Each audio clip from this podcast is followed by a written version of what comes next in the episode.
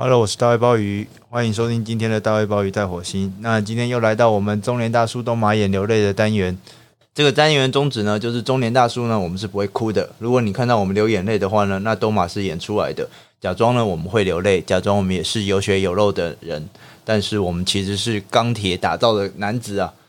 呃，那在正式开始今天的单元之前呢，那就依循往例啊，还是要有我们一个前集的补充哦。那上个礼拜在谈《It's Probably Me》Sting 的这首歌的时候，有谈到去看电影的一些过去的记忆哦。我觉得，呃，当你到一个岁数之后，你就会发现人生哦，其实就是不断的在经历跟习惯各种消失或者说变化、变化、消失或改变。本身其实它并没有什么不好，过于的缅怀于过去，有时候反而是一种自溺的情感吧。呃，所以虽然说我一直在说哦，好像一个戏院一大厅，然后一个档期只上一部电影那样的一个观看电影的方式，有一点怀念哦。但我也知道，那终究只是一个情感上面的怀念啊。我真的也怀念的大概也是那个记忆本身吧，而不是那样的戏院的形态哦。呃，必须诚实的说，虽然说那样的戏院它厅够大，但是从硬体设备来讲，今天的影城型的电影院当然是好很多。不过当时的观看电影的那心情跟记忆，我想还是很难得的吧。因为大概在今天的人应该很难体验了，在一个比如说像像台北的国宾啊，或者说呃上次提到的大世纪啊。呃，在那种热门电影的时候，你可以从售票口一路往外排，排到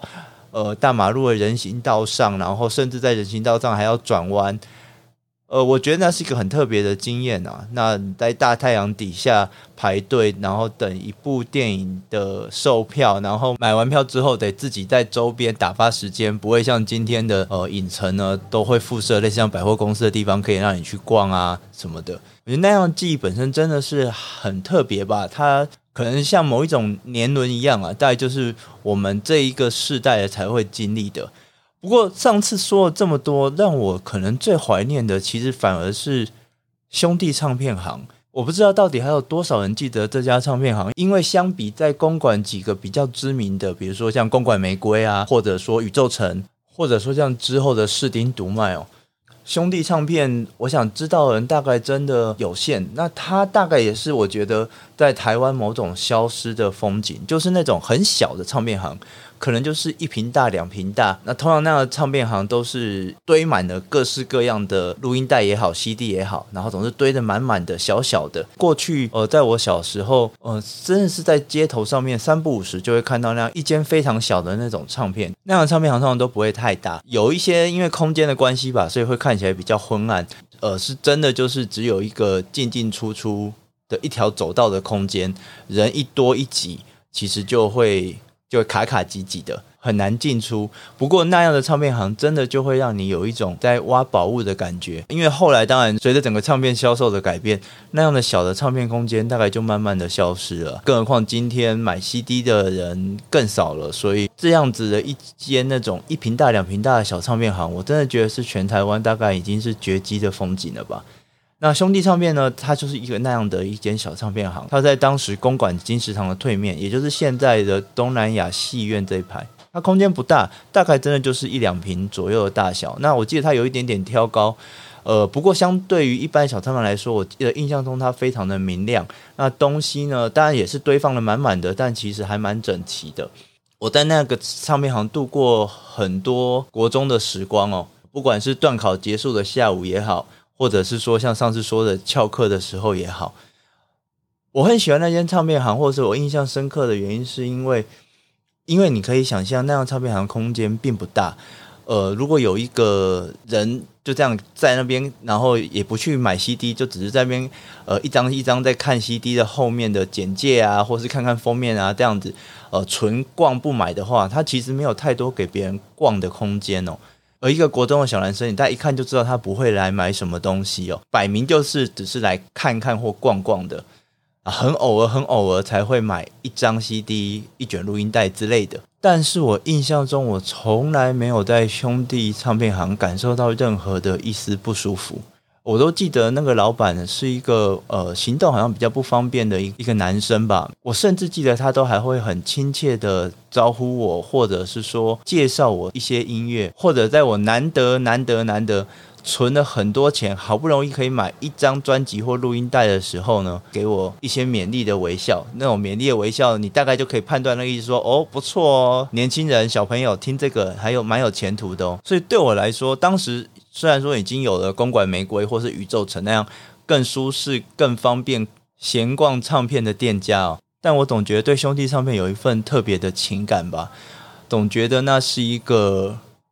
某一种我对西洋音乐的启蒙的重要的店家之一哦，也是因为在兄弟唱片那样就是在街边路旁的一间小小的唱片行，让面子很薄的我可以进去在里面闲晃，可以在里面看 CD。想象 CD，购买 CD，然后也当然会聆听一些店里面的音乐，以这个当做契机，然后开始对西洋音乐的喜好，然后建立自己对西洋音乐的品味和了解，然后也更有勇气去走入一些更大或更专业的店家，进入了这样一个聆听的世界哦。呃，就像刚刚说过的，相对于当时其他这些知名的店家，兄弟唱片行讨论的呃非常的有限哦。在录今天节目之前，我还有真的上网查一查，好像也很少人提到这间唱片行，所以我觉得是还蛮可惜的吧。不过这大概就真的是另外一个时代在一代人身上所留下来的年轮，那种小的唱片行。真的已经绝迹了，但我相信那样小的唱片行应该开启了许多像我这样的人进入流行音乐的世界哦。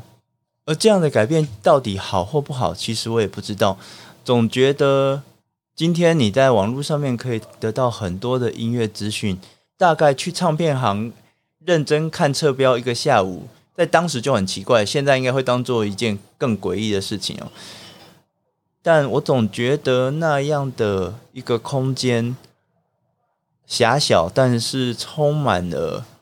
人跟人之间互动的空间哦，可能是在听音乐之外，或音乐这件事所能带给人的，除了声音的感动之外，更多、更多、更多情感上面的连结吧。我还蛮怀念那样的时代，不过我知道那样的时代应该是不会再回来了。那只能希望说，在新的时代里面，在新的聆听技术，或者说新的接收音乐或接受音乐讯息的管道，我们还可以再建立那样子的情感的连接。好，好像又说了太多的补充和感叹了。那我们回到今天的单元吧。今天的大叔都马眼流泪呢，呃，要分享的是 Kenny Rogers 的《Gambler》这首歌哦，赌徒这首歌哦。那对鲍鱼来说，呃，Ken Rogers 其实是个很特别的音乐人哦。呃，我已经很久很久很久没有想起这个人了。老实说，呃，最近会想起他，其实是因为不幸的消息，也是大家都知道的嘛，就是该死的二零二零哦。太多的人在这年就这样离开了我们哦。那 Ken Rogers 是其中的一位哦，他在今年三月的时候过世哦。那他是一个呃非常有名的乡村歌手，呃，乡村音乐呢，它是一个美国的草根型的音乐吧，结合了某种抒情曲或民谣的形式哦。那它的内容题材呢，也大概都是某一种类似那种失恋啊、哀伤的情怀。那乡村歌手们都很喜欢做西部造型的打扮，那那种音乐呢，都会给人家有一点点土土味道的感觉哦。呃，乡村音乐鲍鱼了解的有限哦，大概也是因为跟他音乐内容和题材有关吧。因为呃，我觉得他过于 soft，某一种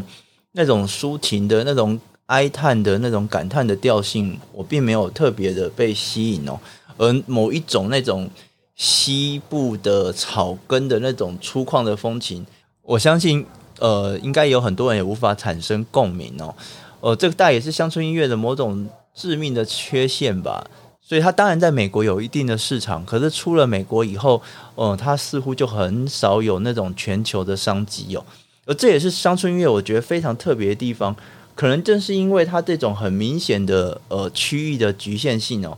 然后还有在商业上面太过鲜明的特色，所以三不五时在乡村音乐界就会出现一两个所谓的那样的跨界巨星哦。那我们这个年代当然最有名的就是呃 Taylor Swift。老实说，Taylor Swift 他他的音乐还有多少乡村的特质？至少最近的这几张来看，我其实都有一点怀疑了。不过，他毕竟真的是上乡村音乐起家的，尤其是他一开始那几张专辑，那个乡村音乐调性还是明显的。而只要这样一个能够在市场上面取得广大回响的乡村音乐艺人哦，大概都会成为那个时代很重要乡村音乐的代言人。Kenny Rogers 大概就是呃七零年代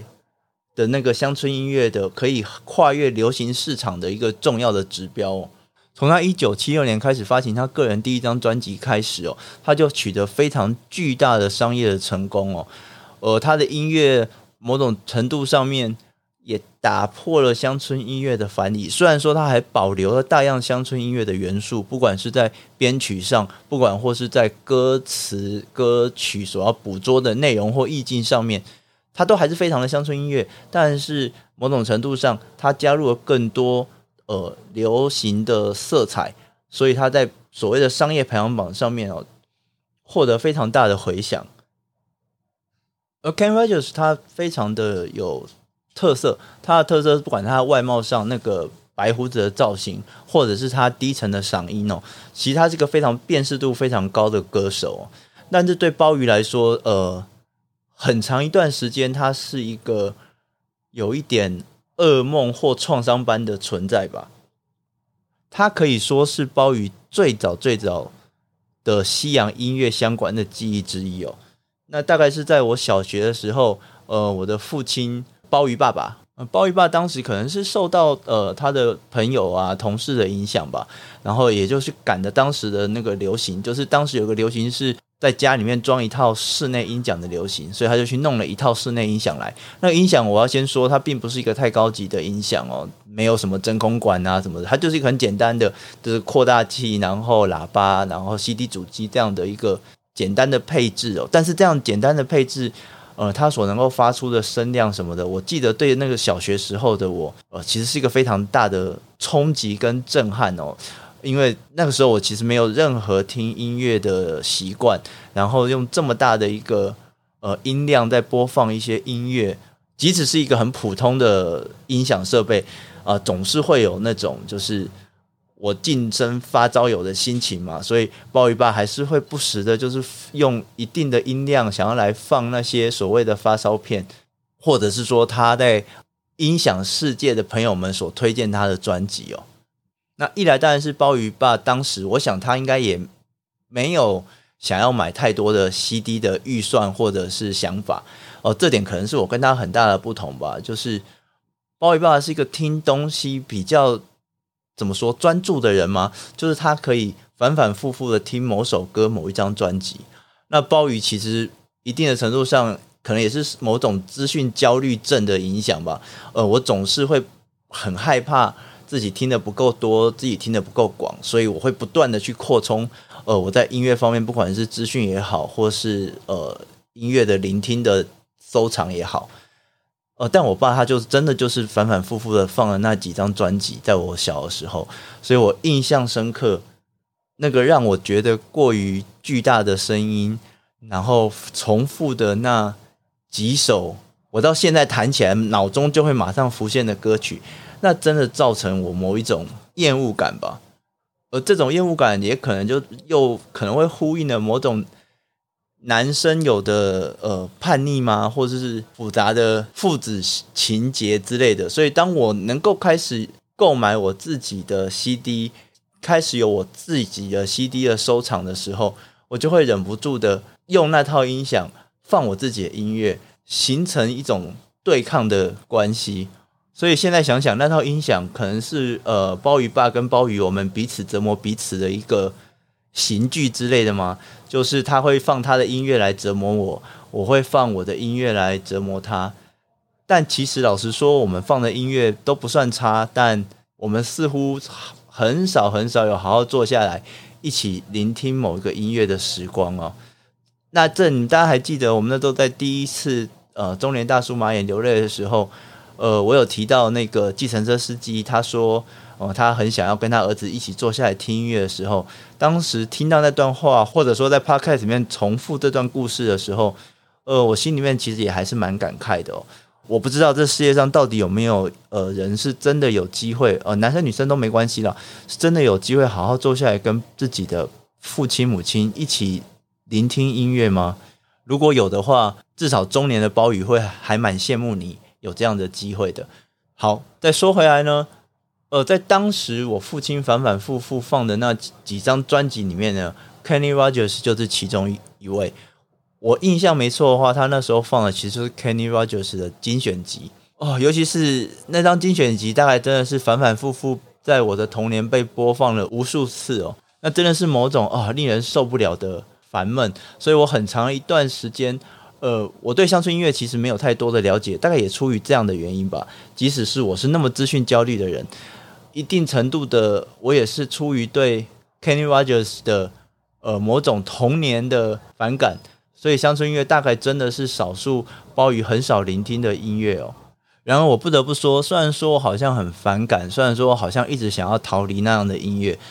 可是当今年三月听到 Kenny Rogers 去世的消息传来的时候，我发现我脑海中马上浮现了那些我一直想要排斥掉的歌曲，我才发现那些歌曲其实已经深深的印在我的脑海之中，即使我刻意的把它尘封起来。如果说要在 Kenny Rogers 的歌里面选一首会让中年大叔忍不住东马想要眼流泪的歌呢？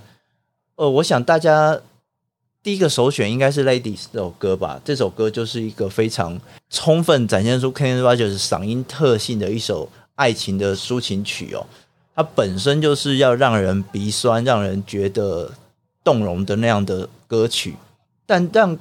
鲍鱼忍不住会想要演鼻酸给大家看的，反而是另外一首歌，也就是今天要谈的《Gambler》这首歌哦。而，这首歌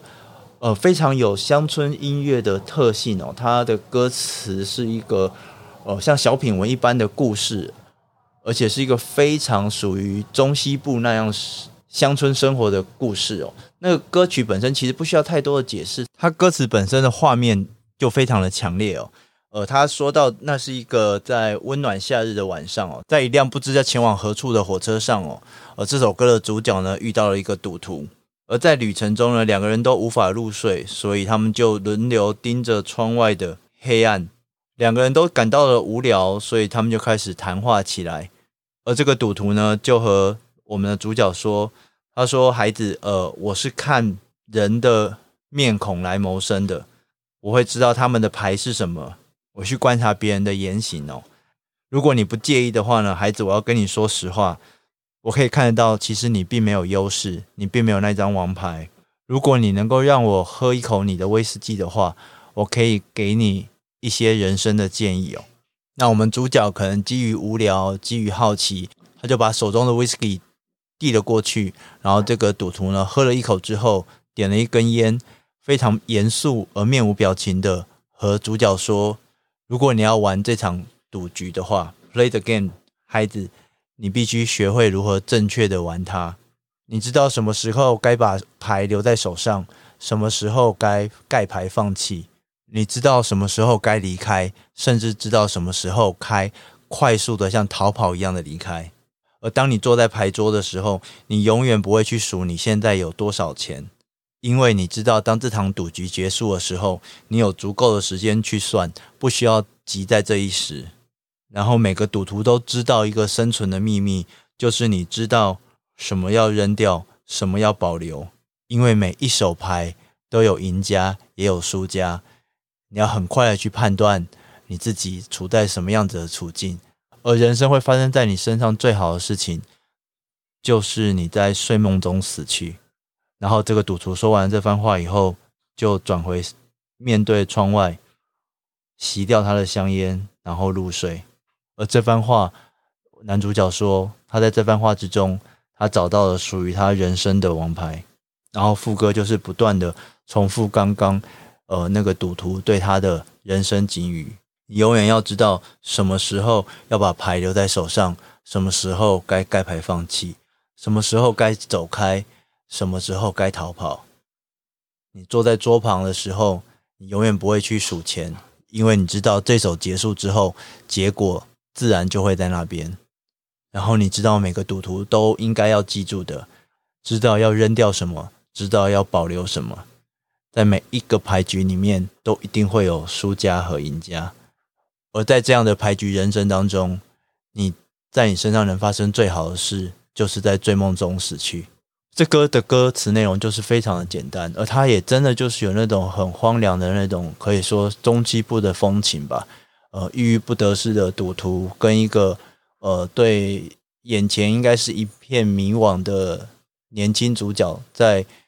火车的旅程上相遇，然后赌徒给他人生的告诫。这些告诫可能是他赌博的经验，是他在牌局的经验，但更多的，也许也是他希望告诉主角的，是他从牌局上面所领悟的人生。而当 Ken Rogers 去世的时候，我想起了这首歌，然后我也是第一次的很认真的把这首歌的歌词找出来，然后我也才第一次的知道这首歌的内容。也第一次听到那个赌徒的人生教诲，而这或许是让鲍鱼忍不住得把眼流泪一下的原因吧。即使我已经反反复复听过这首歌多少次，甚至忍不住会无意识的哼出它来，但我也都是第一次、第一次的知道那个赌徒想要告诫我的事情。然而反过来说，就算我年轻的时候真的查过了歌词，知道这首歌想要说什么。我大概也不能够理解那每个字句的重量吧。那可能真的要我从男孩的角色变成了告诫男孩的中年赌徒之后，我才能够理解那看起来简单的每个字句背后有多少的重量。感觉一切好像都太迟了，但。好像也唯有太迟的时候，才会知道这一切的意义和道理。人生好像总是都是这样的时刻。我也忍不住在想，其实当年买音响听音乐的父亲，也不过才三十出头吧。鲍鱼的年纪可能都已经大过当时的父亲的年纪了。但他在那样年纪的时候呢，就背负着可能我三十岁。甚至到今天都在逃避或没有背起的责任，而背的那个责任呢，他开始下着我不曾去玩过的人生的牌局。他在牌局上面一手一手的选择出牌，选择盖牌。他放弃自己喜欢的事情，自己喜欢的追求，即使偶一为之的放纵或者是追流行吧，也还要忍受那个莫名其妙只是因为巨大声响就翻白眼的儿子。而这大概不只是我的父亲这样吧。当鲍鱼到中年以后，周围有很多的朋友也当人的父亲，当人的母亲。你真的看到他们在这一个新的牌局上面，在这个新的阶段里面，为了家庭，为了小孩，改变了很多本来的面貌。突然之间，当年一起鬼混的那些臭小鬼们，一个不小心，一个一个都变成了别人的父亲，然后换上了。新的面孔，重新安排他们的生活习惯和生活方式，只能利用一些生活当中应急出来的时间，在金钱稍稍可以放纵的缺口上面，满足自己一点点偷偷的乐趣。这样子想可能有点八股，但真的只有当你自己当了父母，或者是说进入了可以当父母的年纪的时候，你才能够体会到做父亲和母亲这件事情是多么的辛苦和多么的伟大。也趁着弹这首歌的机会，祝我的父亲鲍鱼爸爸，还有其他我当父亲和母亲的朋友们，父亲节快乐。而没有当爸爸的鲍鱼呢，我也要去下属于我自己的人生的牌局了。希望我可以知道什么时候该全下，什么时候该盖牌放弃，知道什么东西我该留在手上，知道什么我该把它给舍弃。再次祝大家父亲节快乐！我是大卫鲍鱼。这是今天的大卫鲍鱼在火星，我们下次见。